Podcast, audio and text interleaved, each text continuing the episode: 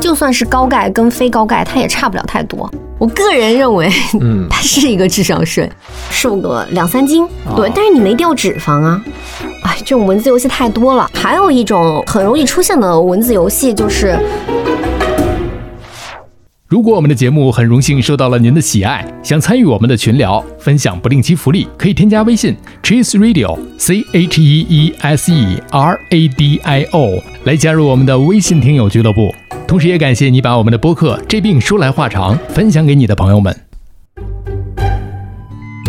你哪儿不舒服别慌张，毕竟人吃五谷杂粮。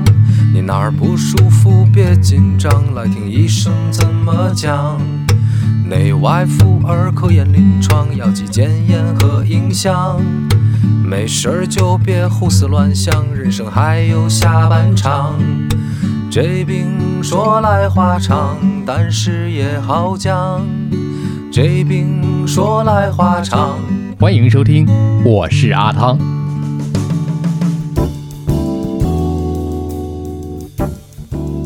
我这行说来话长之这病说来话长。今天这一期啊，我们请到了这个播客的始作俑者啊，就是他 来忽悠我来做播客啊。对，呃，有请小常。 Hello，大家好，我是卤煮小肠，对，嗯然后大家叫我小肠就行。其实啊，关于这个小常的介绍啊，你看跟我们播客啊特别的有缘分。这个嗯名字呢，非常的押韵啊。我给你想好了一段现成的， 上来是应该是这样：人生无常，这个大肠包小肠啊。大家好，我是不吃卤煮的卤煮小肠。嗯啊，还落了一个叫干货满满。嗯，小常的这个自己做内容做了很多年了，就很多的粉丝啊，很多的这还好个吧粉丝群啊，内容真的是干货满满。对于大家的这个怎么样去吃啊，怎么样去生活呀，做了很多的一些指导。可以讲一下自己的这个现在的主打的一些个内容的平台都是在哪里啊？主要是在 B 站做，但是我嗯在 B 站还是一个就是透明小 UP 主吧，对，就粉丝不是特别多，所以也就现200在来万吧。 没有没有。嗯现在应该就七万多吧，对，哦所以大家现在过去的话，就大家都是股东，就原始股东，对吧？嗯啊对，因为基数还很小，主要就是做这个健康饮食的科普，啊嗯跟一些产品的测评，跟大家扒一扒一些网红产品啊、智商税啊之类的。嗯对，因为我自己本身就是食品科学与工程背景，然后也有营养师的证，因为日常对健康饮食非常的感兴趣，我自己也是身体力行的践行了非常多年。嗯然后我觉得就是说，健康饮食这个东西对每一个人，真的是每一个人，每一个人对，都非常非常重要，尤其是就这两年，对吧？就大家对健康也越来越关注了。是的。然后我是觉得说，饮食其实是呃对健康贡献非常大的一个环节，就饮食、作息、运动嘛。嗯对。然后你看，大家就是就减肥的人都知道，七分靠吃，三分靠嗯练，所以就知道这个吃有多么重要。对，所以我觉得我做的这个事情，就是虽然目前就是关注量还比较少，但我自己觉得是很有意义的一件事儿。所以今天我们请到了卤煮小肠。嗯，如果你想获得更多的一些个干货的话，您可以去这个播客的始作俑者啊，露出小肠的自己的那些个内容平台上去跟他去看啊，小红书也有，嗯，抖音也有啊，没有抖音，对。啊，没有没有抖音是对 B 站，对 B 站和对小小红书书，嗯，哎，对，咱们今天呢聊一聊吧，呃，大概分了这么三个方面。首先第一趴呢，我们可以聊一聊还是食品，嗯就是这些比较有争议的食品。嗯那，第二趴呢，跟大家去唠一唠。你看这问题真多啊，这一瓶都摆不下。对，这提纲给我的时太多了候哈，嗯哎呦，我就说咱们听友都真的是，那有很多听友提问，你看还有这是个当代年轻人的五大困惑啊，嗯这五个问题我说出来，大家绝对是，哎呀，拍手称快啊，比如说就掉头发呀、嗯，啊，再比如说什么便秘啊，对，啊，长痘啊，嗯，失眠呐、对，减肥呀、是不是啊？如果还有这个第三个就是提高免疫力啊，以及我们听友问的这些个问题，哇，从第一个问题开始来聊吧，就是这些有争议的食品。其实最有争议的一个点，就是在我之前的这个中医的这一期的这病说来话长当中也谈及过，就是牛奶啊，嗯这个牛奶这个东西啊，我也不知道它是什么时候开始变为了这么大的一个争议啊。有很多人说啊，你不能喝牛奶啊，但是呢，我是从小喝到大的。啊，我们先不管它究竟能喝不能喝，我觉得这个东西也没有一个谁对谁错的一个说对法。，而且是说就是每个人他自己的身体状况也不一样，就对不能说你这个食品它就是好，它就是不好，嗯它对不同的人对它的起的一个作用，然后呢，它每天吃的这种量也不一样，对所以其实没有那么绝对的一个东西。小强，先来说一说吧，这个牛奶到底它是一个什么东西？嗯啊，这个我们从字面上来讲，谁不知道牛奶是什么东西呢？嗯 但是这里面有很多的营养成分，可以给大家简单来说一说。它其实挺简单的，它的组成，对，嗯，最大部分一定是水嘛，因为它是液体。对，然后接着它主要提供的营养价值，呃，第一个就是蛋白质。蛋白质，嗯，然后，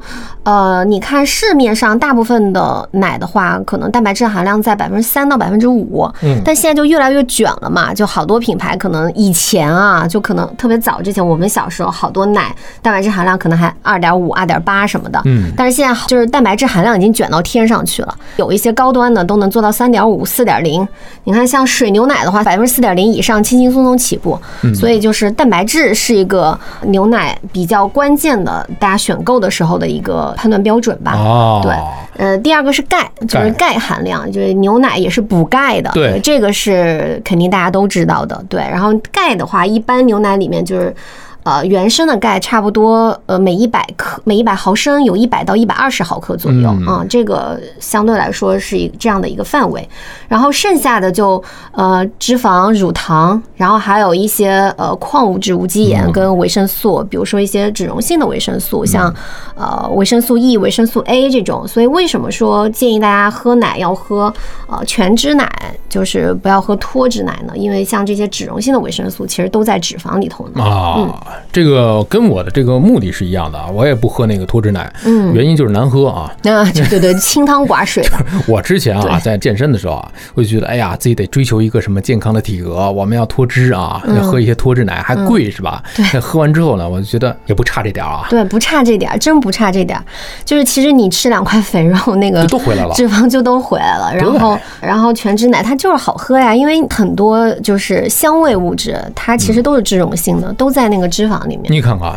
刚才我们讲到这个蛋白质的含量的问题啊，嗯，呃，你说有的是已经卷到天上去了啊，嗯，那么究竟上不上天呢？就是它是不是越高越多就越好？嗯，咱们日常补充蛋白质，它其实来源很多，嗯就不仅仅是牛奶。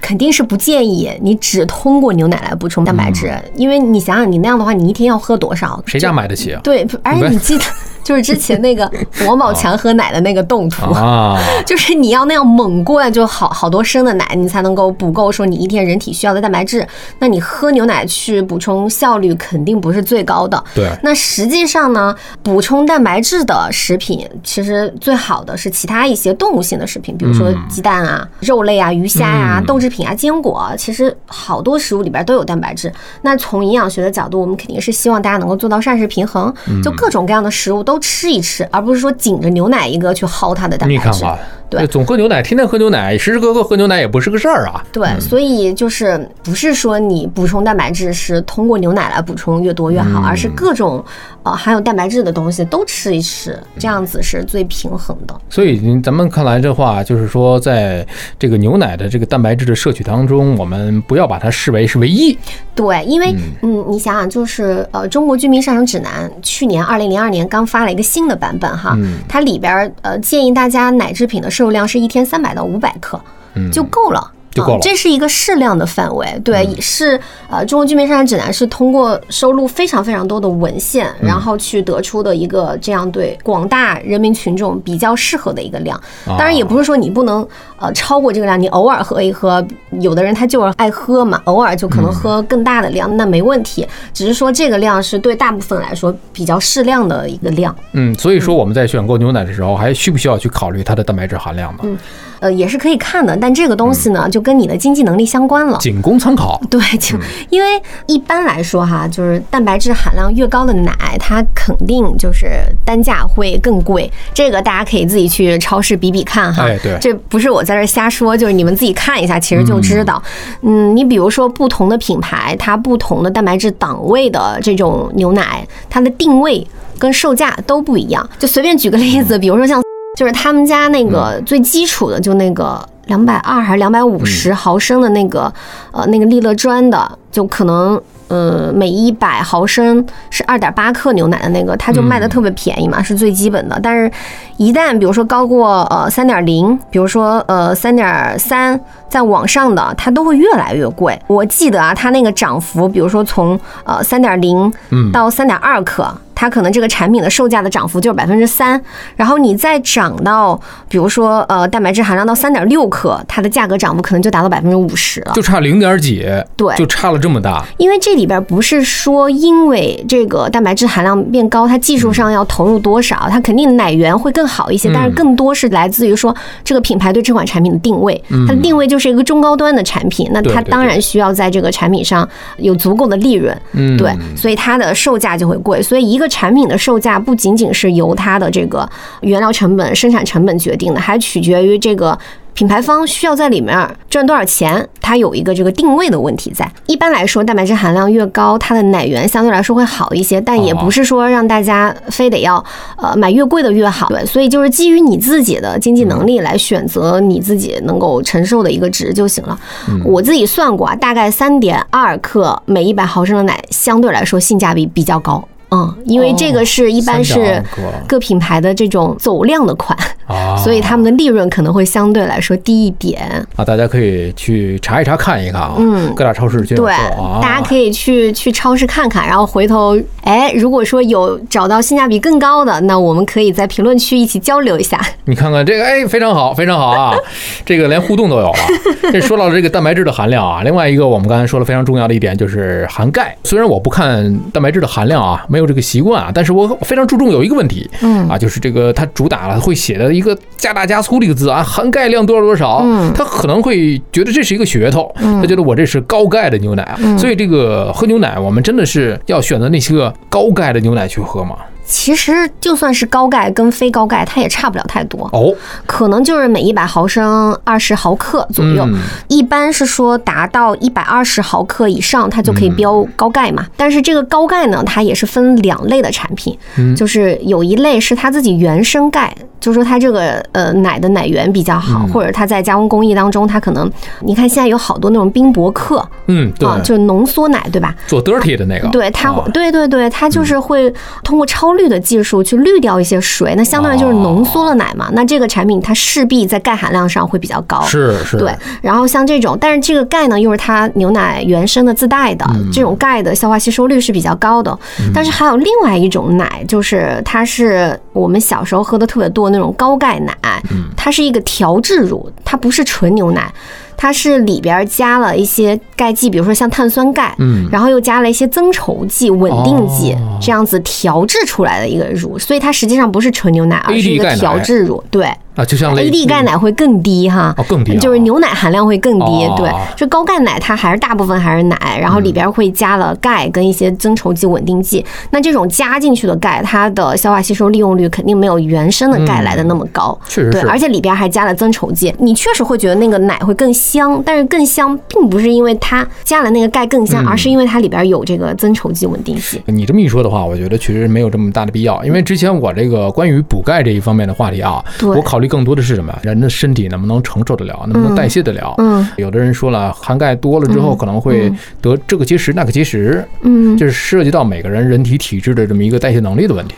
对，而且其实从就食物的角度嗯讲，就是其实你不用太担心说吃食物会导致，什么呃。啊这结石那结石，对对对啊，，因为食物就还是含量是比较微量的，然后你也不会一次性吃那么多，嗯所以实际上食物还好，只是说高钙奶这个点的话，就大家不用刻意去追求。嗯对，因为如果你追求原生钙那么高的话，那这东西肯定很贵。嗯，就像冰博克都很贵，但是你要去买那个调制乳的那个高钙奶呢，那我又觉得没有太多必要。那就是饮料了，我觉得。啊对，所以大家其实没有不需要太多执念在这个嗯事情上面，因为它其实含量相差也不是特别大。嗯你说的这个问题的话，我想到另外一种产品啊，就现在特别流行叫水牛奶。嗯，逢年过节，亲友馈赠啊，朋友之间相送礼品的一个嗯特别好的一个产品。所以这个水牛奶真的是比我们平时所看到的那些个普通的牛奶它更神奇嘛？嗯，就是水牛它产的奶，从本身这个奶成分组成的角度来讲，它确实就平均来说，它的各种，比如说像呃蛋白质啊，然后脂肪、钙、维生素 A 啊、维生素 B 族的含量平均来说会比普通的这种奶牛产的奶要高，所以它喝起来更香。而且你们能看到那个产品背后的那个营养成分上面的数值都会比普通的奶哦呃高一点，这个确实是这样子，对吧？但是它价格也贵啊，嗯，所以是啊，逢年过节亲友馈赠礼 品，当做礼品。对，啊，以前馈赠礼品叫什么？是特某酥是吧？嗯哎，现在都是送点水牛奶，不仅送水牛奶，还要送羊奶。嗯，羊奶就是可能更膻一点啊。嗯这个羊奶你有过研究吗？就是很多人，你知道为什么送羊奶吗？嗯乳糖不耐受啊，嗯我喝一般的那个嗯某某些个牛奶啊，我喝不了，喝完拉肚子是吧？嗯所以你看，我就送点羊奶过去。嗯嗯嗯这个不耐受的这个乳糖这个情况，羊奶可以喝吗？呃，并没有用，啊，也没有用啊。就是乳糖不耐受的人去喝水牛奶跟羊奶，也并不解决你的问题，因为但凡只要是动物奶，它里边都有乳糖。哦，嗯，所以你只要乳糖不耐的人，你还是会拉肚子。那为什么有的人说喝那个奶牛的奶会不舒服，喝水牛奶跟羊奶它就可能感觉好一点呢？哎，这个点呢是有可能哈，有可能这部分人是对我们普通的这些奶牛的奶里面的 A 1贝塔酪蛋白哦会容易过敏，或者是不大容易消化。但是像水牛奶跟羊奶，因为它们不是呃通过杂交的奶，因为像奶牛、现在奶牛大部分都是杂交的，所以它的蛋白基本上都是 A 1蛋白。但现在有一些奶牛奶不是也打高端嘛，它就是 A 2蛋白。哦对，A 2蛋白就是大部分是那种没有杂交过的嗯奶牛，水牛跟羊的话，它基本上都不是杂交的，嗯，对，所以它们产的奶蛋白大部分是 A 2蛋白。 A 二蛋白。所以，像对 A 1蛋白过敏的这些人，他喝 A 2蛋白，他可能就会舒服一些，哦他就不会出现就是怪不得嗯蛋白过敏的一些情况。呃，所以他会觉得说喝水牛奶、羊奶会更舒服，但是跟乳糖是没有关系的。那要是说乳糖不耐受，嗯这种人是不是终身你对牛奶这个东西就没有什么缘分了啊？嗯那他怎么办呢？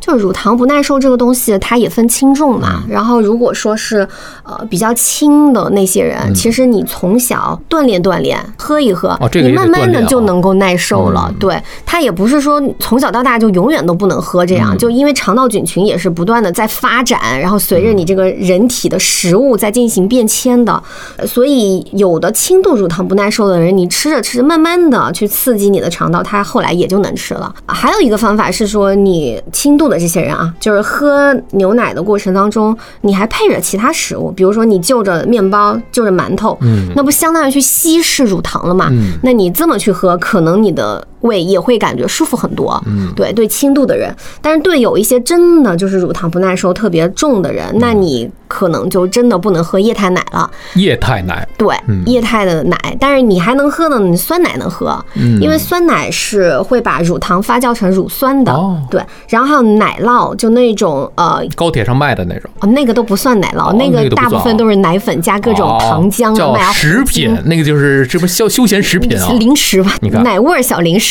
对，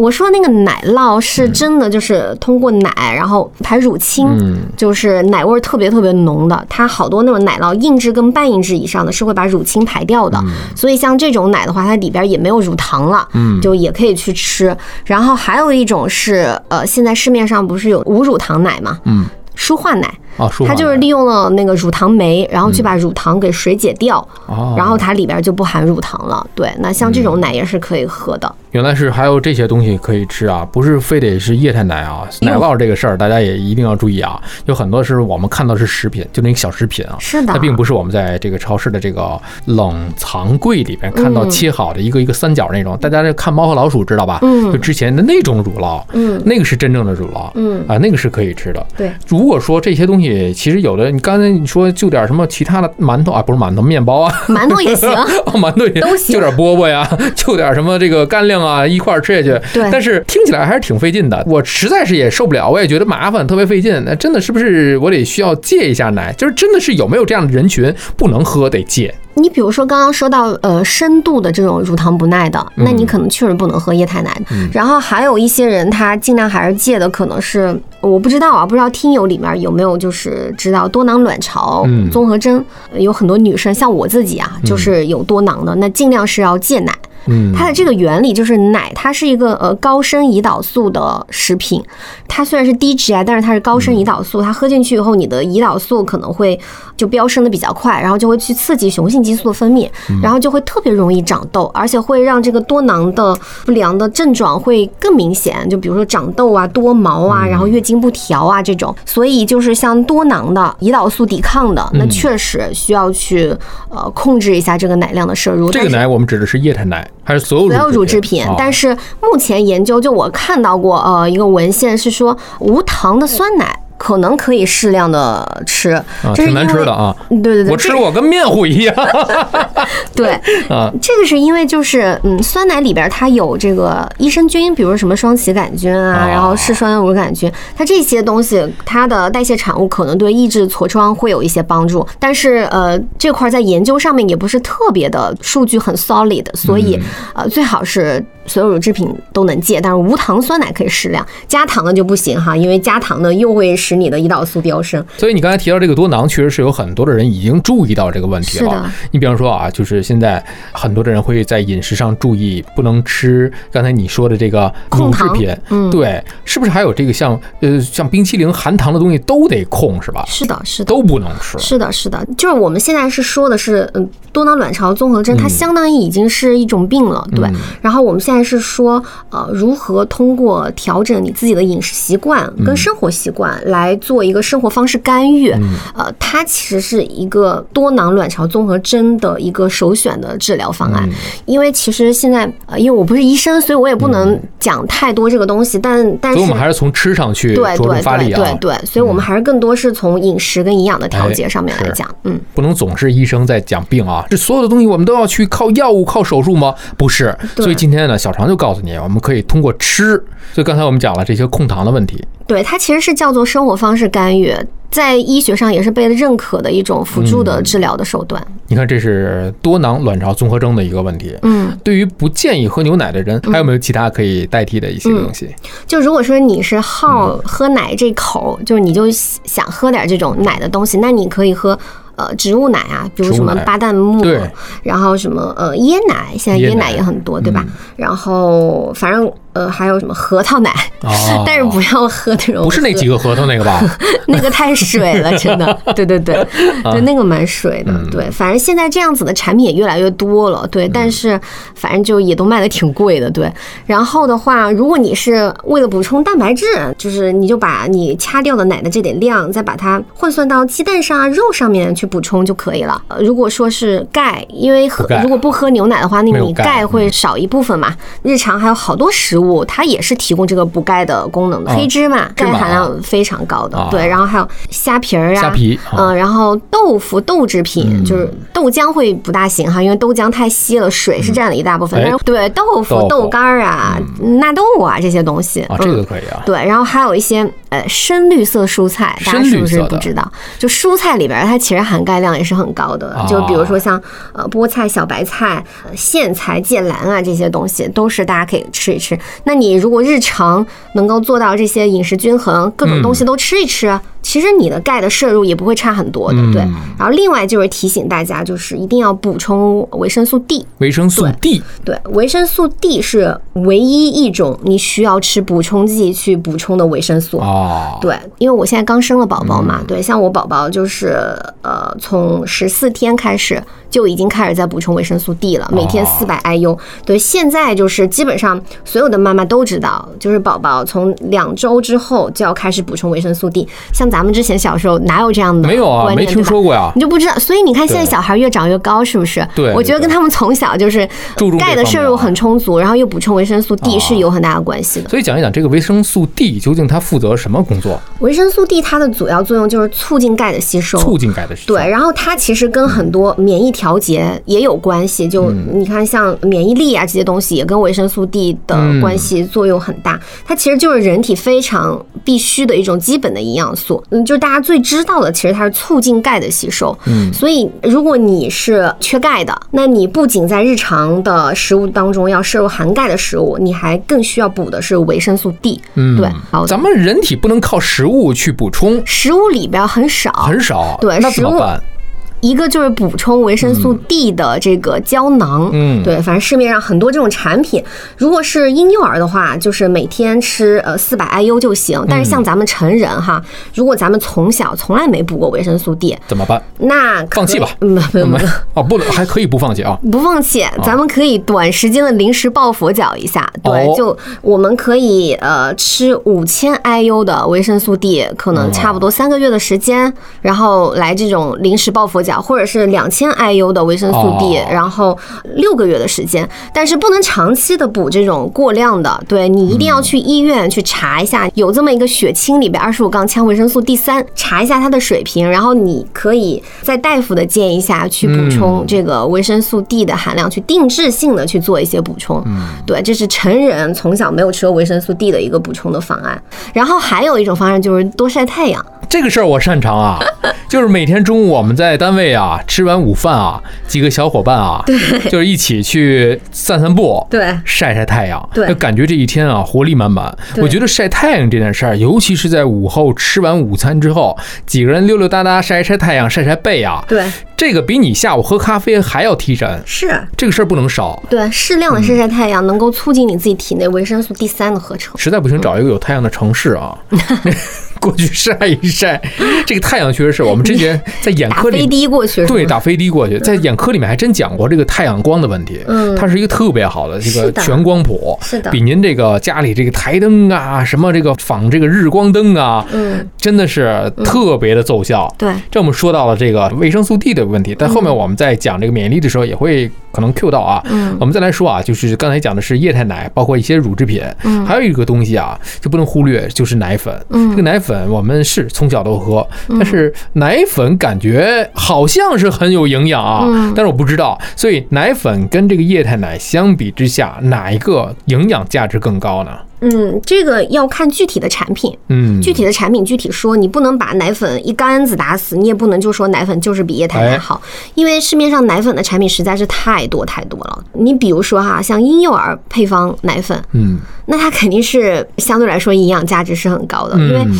就虽然说这个奶粉它在整个加工工艺当中有一个步骤叫做喷雾干燥，通过这个喷雾干燥，它是一个热加工嘛，液态奶里边本身会有一些热不稳定的一些营养素就会丧失掉。但是如果你比如说像婴幼儿奶粉的话，这些营养素还是会通过配方其他的配料去给它加回去，然后也会根据这个婴幼儿的营养需求加很多的其他的营养素。那你像这种婴配的奶粉的话，那肯定比普通的这些呃牛奶营养价值对婴幼儿来说是更合适的。嗯就是一岁之前也不能喝液态奶嘛，嗯对。然后那像婴配来说，对他们来说肯定是营养价值更高，并且更适合他的肠胃道的这样子的一种奶粉，所以它肯定是好的。但是市面上也会有一些叫什么女士高钙奶。啊有或。者什么学生奶呃粉，学生奶、啊，对中学生奶、小学生奶，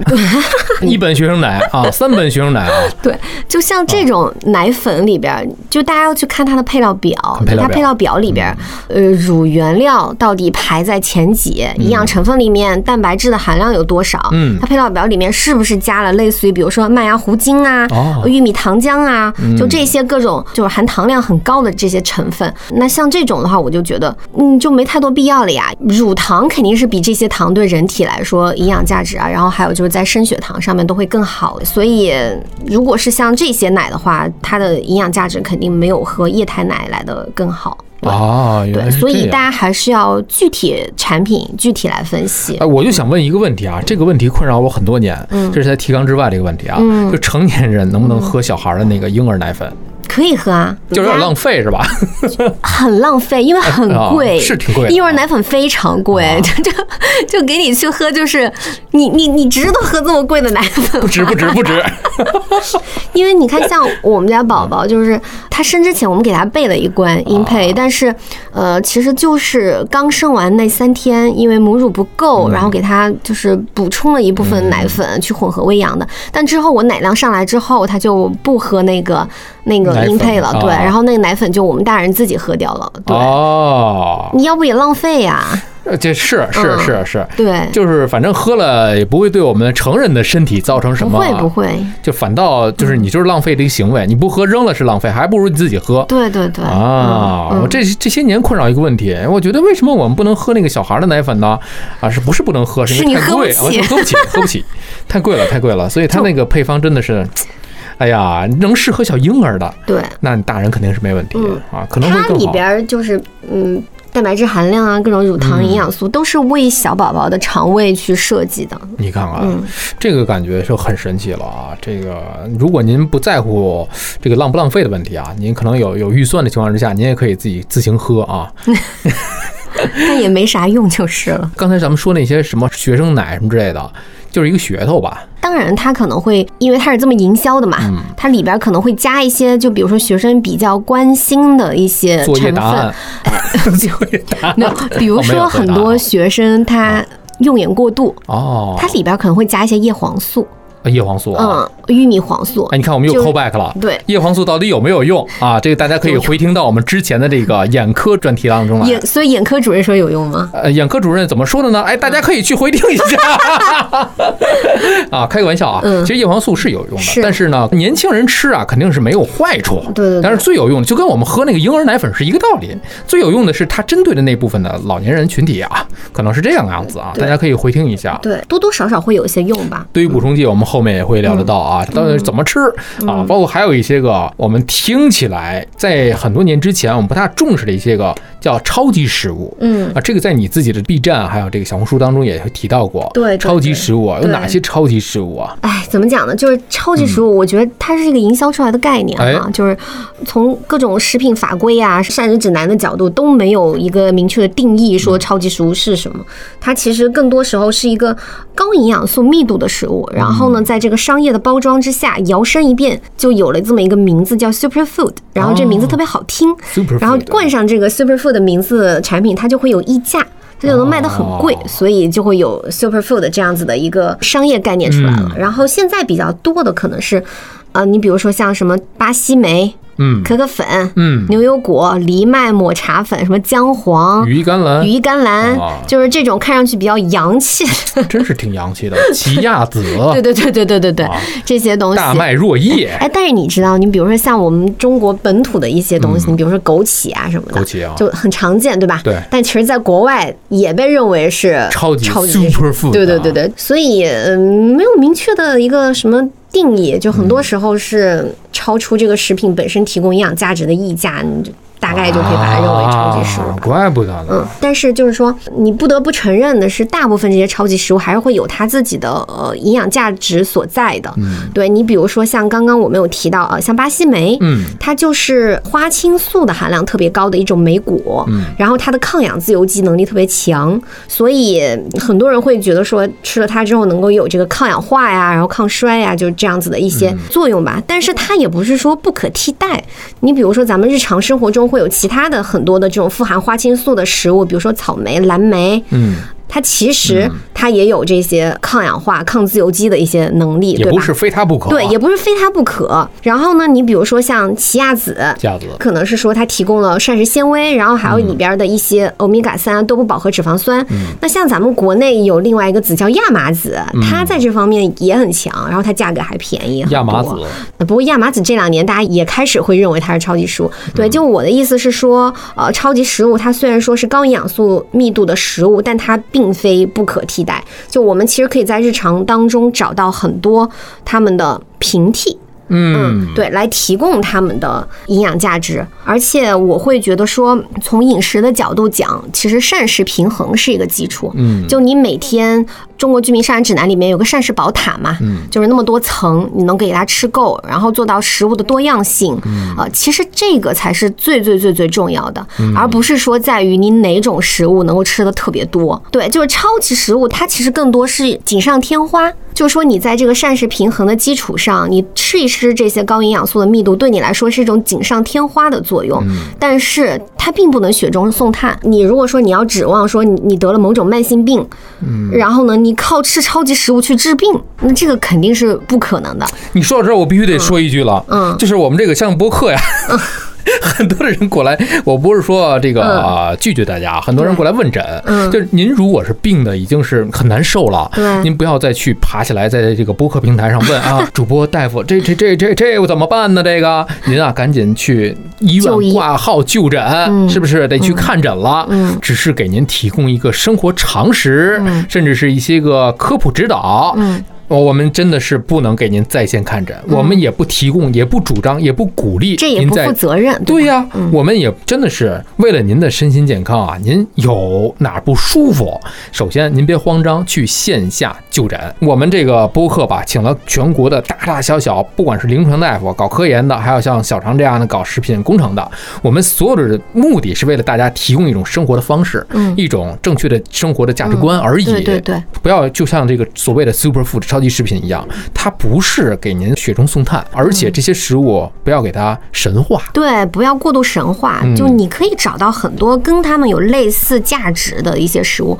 你可以花更少的钱去买到这些东西。对，对就是我觉得在生活当中，我们经过了这些个信息的洗礼之后啊，大家尤其像年轻人，可能更有能力去分辨，有一些个广告、的确说的有点夸张了，嗯可能他把这个东西吹得越神的时候啊，嗯您就得打个问号了。对是真的是这样吗？就这么神吗？越是这样吹哎，，这么神干嘛没有诺贝尔医学奖颁对一个呀、所所以说 嘛，好多那些减肥的东西，对你减肥要是靠吃某个东西，你真能减肥，可不嘛。那你不不拿诺贝尔奖啊？对呀、所以说大家听播客的人啊，就是我觉得是具有一定的分辨能力了。所以在这儿呢，大家也是留个心眼儿，多听一听，多看一看，多见一见。你看，我们今天就小常给大家分辨了。当然，我也有一些疑问，就有些东西看似真的是这些年好多的媒体都在宣传，感觉像是智商税了。嗯我打个比方啊，就是什么燕窝嗯是吧？现在还有卖那个开碗即食的燕窝，咱们不提它的品牌了吧？嗯包括一些个酵素啊、嗯葡萄籽啊，还有很多年前的这个鱼油啊，嗯就这些嗯，是不是智商税？哎，那就得先定一下智商税是什是么什意么思？？哎，啊这个税上多高？就是如果说你这东西价格卖的挺便宜的，那你就不能叫它智商税，嗯对吧？你你吃了没啥好处，没啥坏处，但是嗯它不贵，那你就不能也叫它智商税还。不够上税的那对个起征点啊对对，所以一般是说，呃，它提供的价值够不上，匹配不上它卖的那个价格，德不配位。对，所以我们可能会把它认为是智商税。那你刚刚说的燕窝，我自己觉得啊，嗯我个人认为嗯，它是一个智商税，因为燕窝的话，它其实从营养价值的角度就真的挺平平无奇的，它其实大部分还是。水，然后就是呃蛋白质跟碳水化合物，嗯但它的蛋白质的组成，就它其实呃是叫做一个不完全蛋白，嗯就它的营养价值、消化吸收率啊还不如鸡蛋。然后为什么说燕窝具有什么美容养颜？然后还有我看小红书上好多妈妈说，孕期吃完燕窝之嗯后，孩子的皮肤都变白了，就哇，就你不觉得挺扯的吗？这种，九十岁老太太那个皱纹都没了。对，就挺可，啊就是要是真有这种功效，你不觉得挺可怕的吗？哎就我你跟孩子，真的是，这是一个方面啊。我补充一点啊，关于这个这些产品啊，咱们不单指燕窝啊，嗯，在商场的是的一楼，是的有的租一些个摊位，你想一想这个成是本吧，因为通常食品的利润，当然我不能透这个数了嗯哈，就是通常食品的利润，它肯定跟保健品或化妆品比来嗯会低很多。但是燕窝它作为一个普通食品，然后它能够把自己包装的，就是非对嗯常的高级上档次，它其实里边的营销费用是占了非常大的一部分。你看看，对，我们从食品的角度上来讲，告诉您这个东西好像没有那么神。对它营养价值其实没那么高，嗯对。对然后很多人说它美容吧，就可能是因为它里边含有一种成分叫 N 杠乙酰神经氨酸，然后就是唾液酸，然后这个东西在动物实验里面确实被证实会有一定的保健作用，但是动物是喂给小白鼠的。嗯，然后你如果作为一个成年人，以你的体重去吃它的话，你可能您那个大白鼠不行，嗯小白鼠可以，啊可能能把你给吃穷了，然后你别的东西也吃不下了，就你是不会那么去吃的嘛，对，所以就没有必要。对，就没太多必要吧。就如果是一天的一小碗，当然贵妇姐姐除外哈。那咱们吃的就不是营养价值了，而是一种嗯 你看身份。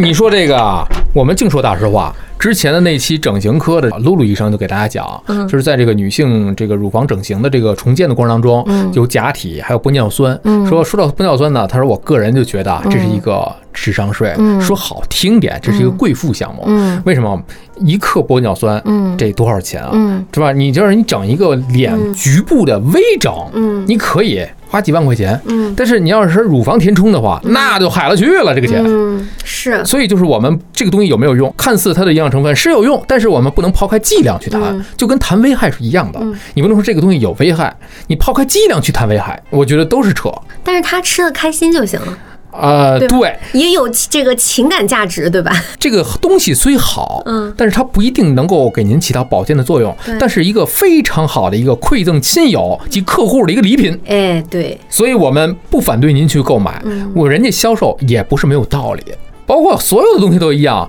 我们今天谈的是什么呀？就是这个吃啊，嗯通过吃能不能让您身体健康、蹦蹦跳跳。啊，是吧？是这么一个目的。嗯对您送礼，您要如果送这个，您要送给我，肯定 喜欢呀，对吧这我肯定不会拒绝呀。就觉得还蛮有新意的，对呀、呀、谁会拒绝这么一个嗯高档的一个，是吧？嗯这所谓的这个这个营养的食品呢，嗯我不会拒绝。 ，OK，我觉得这大家辩证的来看这个问题啊，嗯咱不是说打死人家产品，就是对每个人来说，它的价值不一样。对你得看它是什么。有的人就是拿它当救命稻草，有的人当做一个商务礼仪，嗯角度是不一样了。嗯，对。然后你还提到啥来着？我还提到了像酵素啊酵啊素、哎鱼油啊、啊葡萄籽 啊，酵素这玩意儿，我哎觉得就是咱们的听友都是有一些这个水平的，嗯应该都知道，就是没必要买了吧？ 嗯，但是也可以当做礼品啊。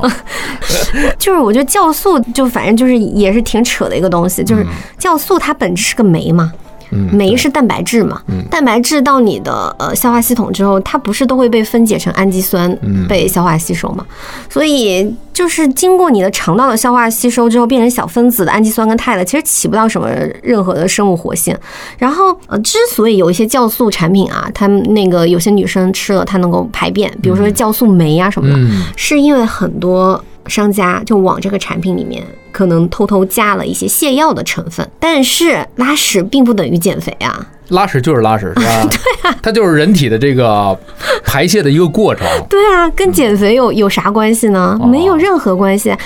但是很多人会把拉屎跟减肥给它画上等号，他觉得拉了屎了，他就生物了。身体轻盈了很多，，对，是因为哦拉屎、拉肚子的时候，你身体也会随之出排出去很多水分嘛，哦所以你可能立马能够瘦个两三斤，哦对，但是你没掉脂肪啊，你这玩意儿就吃两顿，那不就又回去了？哎，你突然间这个话题，我想到了，我要给这个口腔科主任留一个话 题，就是拔智齿是不是可以瘦脸？ 你这一饿的是吧？ 都说可以拔智齿瘦脸， 这个这些话题都特别有意思。就刚才 说的歪这打个，正着就是，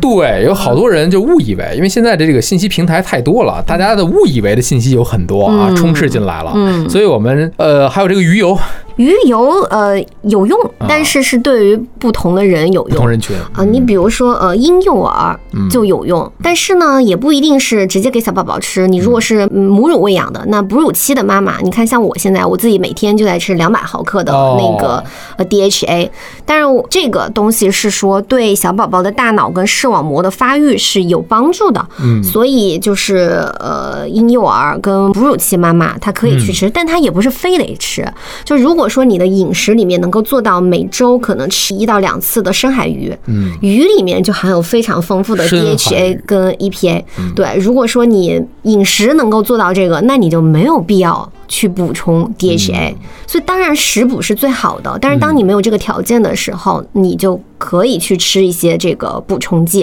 对，嗯那是到底是深海鱼贵还是这个那鱼当油然深贵？海鱼啦啊深海鱼贵啊嗯对啊，对啊，啊，你你知道怪不得这么好吃呢，哎，这鳕鱼很贵怪 的。不得这鳕鱼真好吃，啊对，确实好吃啊。而且鳕鱼的 DHA 含量其实还没有可能其他一些鱼类高哈。像我这这样个还就不是吃河鱼，很多河鱼里边也有电线，对，但这我就那个味儿我就受不了，刺儿也比较多怕，腥是吧？怕腥。所以鱼油，嗯你看像对婴幼儿是有用的，但是他要选的这个鱼油应该是以 DHA 为主的鱼 DHA 油为主，嗯还有另外一种鱼油产品是以 EPA 为主的。哦， EPA 为主，DHA 为辅的这种鱼油，哦那它的作用其实就是对这个调节血脂、降低甘油三酯会有帮助。那老年人吧，对，哦那就可，但是你知道现在好多成年人嗯，都有血脂异常的问题。肯定是，对肯定是，所以是，如果说是你体检的时候，这个呃血脂异常，比如说嗯甘油三酯偏高，或者是这个低密度脂蛋白偏高的，嗯那你确实可以吃一定的鱼油，但是是以呃 EPA 为主的这种嗯鱼油来去调节你血脂异常的情况。但是如果说你不是你你你已经发展到心血管疾病了，嗯，那你还是别指望吃这个对东西有用了。如果已经发展到什么冠心病啊，就是心血管嗯疾病，那还是就医。只是说你现在还没有这种病，然后你嗯可能还处在一个慢性的这种血脂异常的情况对，那可以通过这个保健品啊或者饮食上面去做一些调节。嗯，你看看，所以这我们跟大家又重申了一下啊，我们说的这些个是有用，有用不是帮您治病啊，嗯是您在生活质量上，包括您的营养的这个摄入上，给您做一个锦上添花的一个。对，而且也是呃，根据你自己的身体情况，跟对你是不是这部分的人群来使用。嗯如果说你是正常、身体健康的成年人，那我觉得你完全没有必要吃鱼油别挑食就行。啊，别挑食，就偶尔时不时吃吃鱼，嗯对就挺好的了。是，嗯，偶尔吃一吃，我觉得啊特别好。这个比您每天在办公室摆了哇一大堆的这个保健品啊，各种补充剂啊，嗯是啊要强很多。对啊，就是饮食是基础。你看，像有的这个同事，我们中午以前一块儿吃饭啊，麻辣烫只选肉类。嗯，啊，我说你那个你得吃点儿菜是嗯吧？你荤素搭配着来，这个就是一个营养均衡，其实麻辣烫是最容易做到营养均衡的一种外卖了。是吧？嗯，因为你可以自己选菜啊，啊没错，对不没错，对？没错。选蛋白但质是。选来选去就偏食了啊。嗯最后我们再来说一说吧，就是我们平时这个零食类了。刚才从这一些个补充剂当中啊，我们把零食搁到最后来说。我觉得每一个青年人啊，逃避不了，就躲不开这个零食这个东嗯西。不管你是男生还是女生，然后我自己我也爱吃零食，就是但是现在越来越多的青年人学会了挑选零食。嗯怎么挑呢？大家都知道啊，我们去看一看配配料料表。表刚才小张在前面我们在选牛奶的时候也跟大家讲了，这些配料表我们怎么样去看，是吧？包括它的这个营养成分对营养成分。所以最后我们教大家怎么看零食的配料表。对，我觉得这个看配料表跟营养成分表，应该是当代年轻人就是都具备的一种技能，必就修是课生啊活技能。嗯对对对，我我自己在 B 站上也做过好几期，就是这类的视频。就是首先第一点是说，我们要去看配料表的这个排序，法规上面是严格要求你这个配料的添加量是要从高到低来排序的。哦，原来是这样啊！对一直以为这是没有顺序可 言的，对，不分排名不分哎先先后啊后是吗，按照姓氏比划啊，原来是有这个法规依据的。对，就是它必须从高到低啊我来孤陋寡排闻了，，孤对陋寡。闻了。所以，嗯，举个例子，就是你看，就是现在很火全麦面包，嗯你如果看它配料表排第一的是小麦粉，嗯，那它就是一个伪的全麦面包啊因为就是在法规上面啊，就是应该是全麦粉的含量达到百分之多少就可以叫全麦面包，但我忘了这个具体数值是多少哈。但是对咱们消费者来说，你肯定是希望它是真正的全麦啊，哦，全 都是。对，尤其是一些大牌 啊，咱们啊看到的好多这种、啊呃所谓的全麦面包，其实你们一去看，排第一的都是小麦粉。嗯，然后全麦粉是在后边的，或者它可能就加一点麸皮进去，啊让你那个面包上面有一点一点，然后你看上去以为是全麦的，啊但它其实很多都是这种伪全麦粉。没全麦，对，所以嗯，大家一定要看这个配料表，就是排越前的，它的添加量是越高的。嗯，对，嗯。原来是个文字游戏啊。哎，这种文字游戏太多了。还有一种很容易出现的文字游戏，就是不添加蔗糖、零蔗糖，这个很多吧？哎，我普通消费者，我就觉得这个东西就不甜，没有糖，就没糖了零，零糖就完全没有糖，是吧啊，但是它零蔗糖，它里边可能加很多别的糖啊。那个味道还有，它用别的来替代了。啊，对呀，对呀，啊它可能里边就是它宣称了一个零蔗糖，让你以为它是无糖，嗯你就会觉得它是一个健康的产品，嗯，它就可以卖得更贵一点儿。是啊，对，但实际上它里边可能加了一些其他的等同于蔗糖的添加糖，比方说比方说什么冰糖、冰糖，哦，没有蔗糖，但是它有冰糖哦，你果这厉害啊！比如说果葡糖浆、哦，厉害厉害，葡萄糖浆、嚯、麦芽糊精。我忽略了，其实消化吸收之后，它都是以葡萄糖的形式被你的小肠所吸收的，啊所以它其实还是会升血糖。我的天哪，嗯，初二的生物知识啊，嗯，尤其是一些就是它卖给老年人的那些麦片，然后还特别强调说，呃，什么糖尿病的人能吃，然后不添加蔗糖。但你一看配料表里面，赫然写着麦芽糊精、葡萄糖、果葡糖浆，那这个东西的危害，它哦完哟全不比加了蔗糖的这种产品要低。对，所以就要非常非常警惕了。所以这一期啊干货真的是特别多，嗯教会了大家如何去看这个配料表很关键。之前那个科技很火很火的，它里边儿其实那个人他用到的一些东西，它其实很多时候它都不是食品范围之内能添加的东西，或者是说它已经在超量，就是超量、超范围的去使用这个食品添加剂，它本身就不合规的。你正常的企业是不能这么用的。嗯，他这么用了，然后让大家以为这个东西是一个很危险的东西，或者觉得说，哎，你们食品工业就是有问题的。嗯，对，这样就打上了一个非常负面的一个符号。但其实你如果是正常添加，然后呢，你是不去误导消费者，嗯你是让消费者能够有一个明白的选择的，那我觉得也没问题。你比如说有些人他，嗯，因为可能就是有一些东西他就是卖的便宜，那有些人可能经济条件没有那么好，他就愿意去选择呃这部分的东西。那我觉得。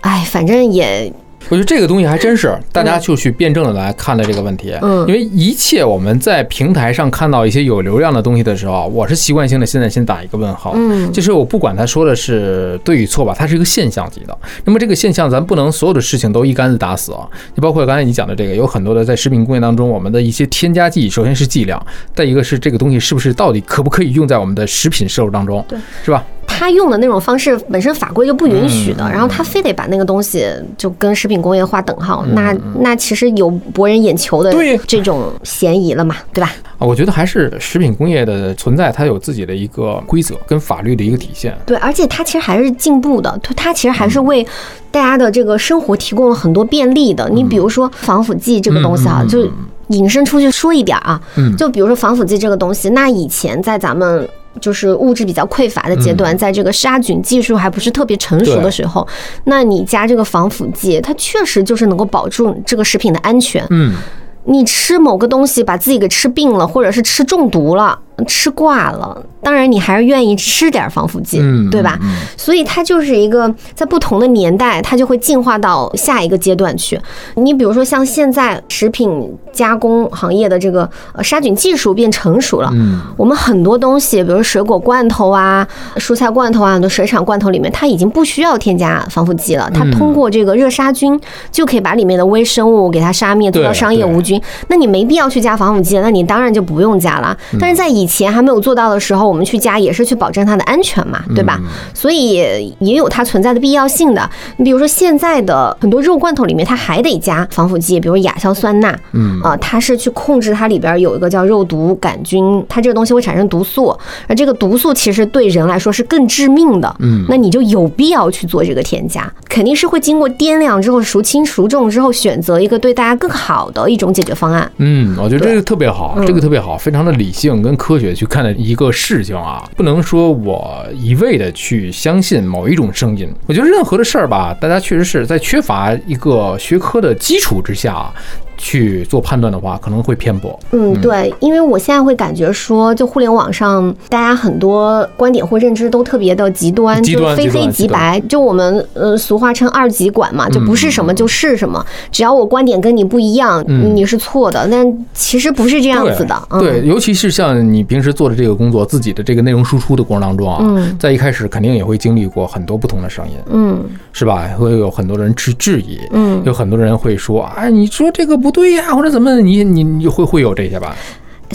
对，会有会嗯有，所以我就觉得，其实咱们老祖宗的智慧就中庸嘛，平衡是有道理的。嗯对你比如说吃饭饮食，它就是要做到平衡。嗯你没有说你一定要吃某一种食物，或者说这种食物特别好，你就要去疯狂的吃它，其他不吃，不是这样子的。嗯不是这样的，平衡食物多样性、适量，就这个永远是对你自己身体是营养能够摄入最嗯丰富、最全面，而且最安全的。对。因为你啥都吃一点儿，啥都不吃多，那你当然是最安全的 哎，。所以你说以前那个就是经济不是特别的发达的时候，总说这个孩子吃百家饭，口儿特嗯别壮，这样身体特别好。哎，也不是没 有道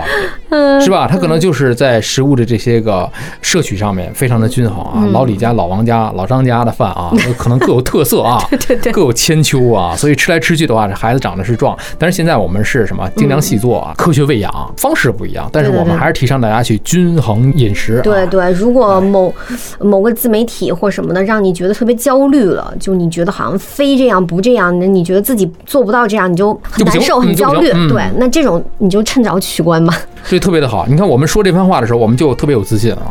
也是我们这个播客的目的，就让大家去放松，不要那么的焦虑啊。对对，有什么问题别慌张。啊，我们大家一起去聊一聊，这对是跟大家聊的这些个关于吃。下一趴跟大家聊一聊当代年轻人的五大困扰，包括有什么脱发呀，刚才说到这个便秘的问题啊，还有这个长痘啊、失眠呐、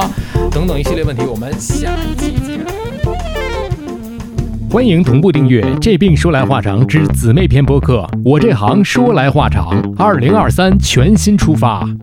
各行各业的故事、内幕、好玩的事儿等你发现，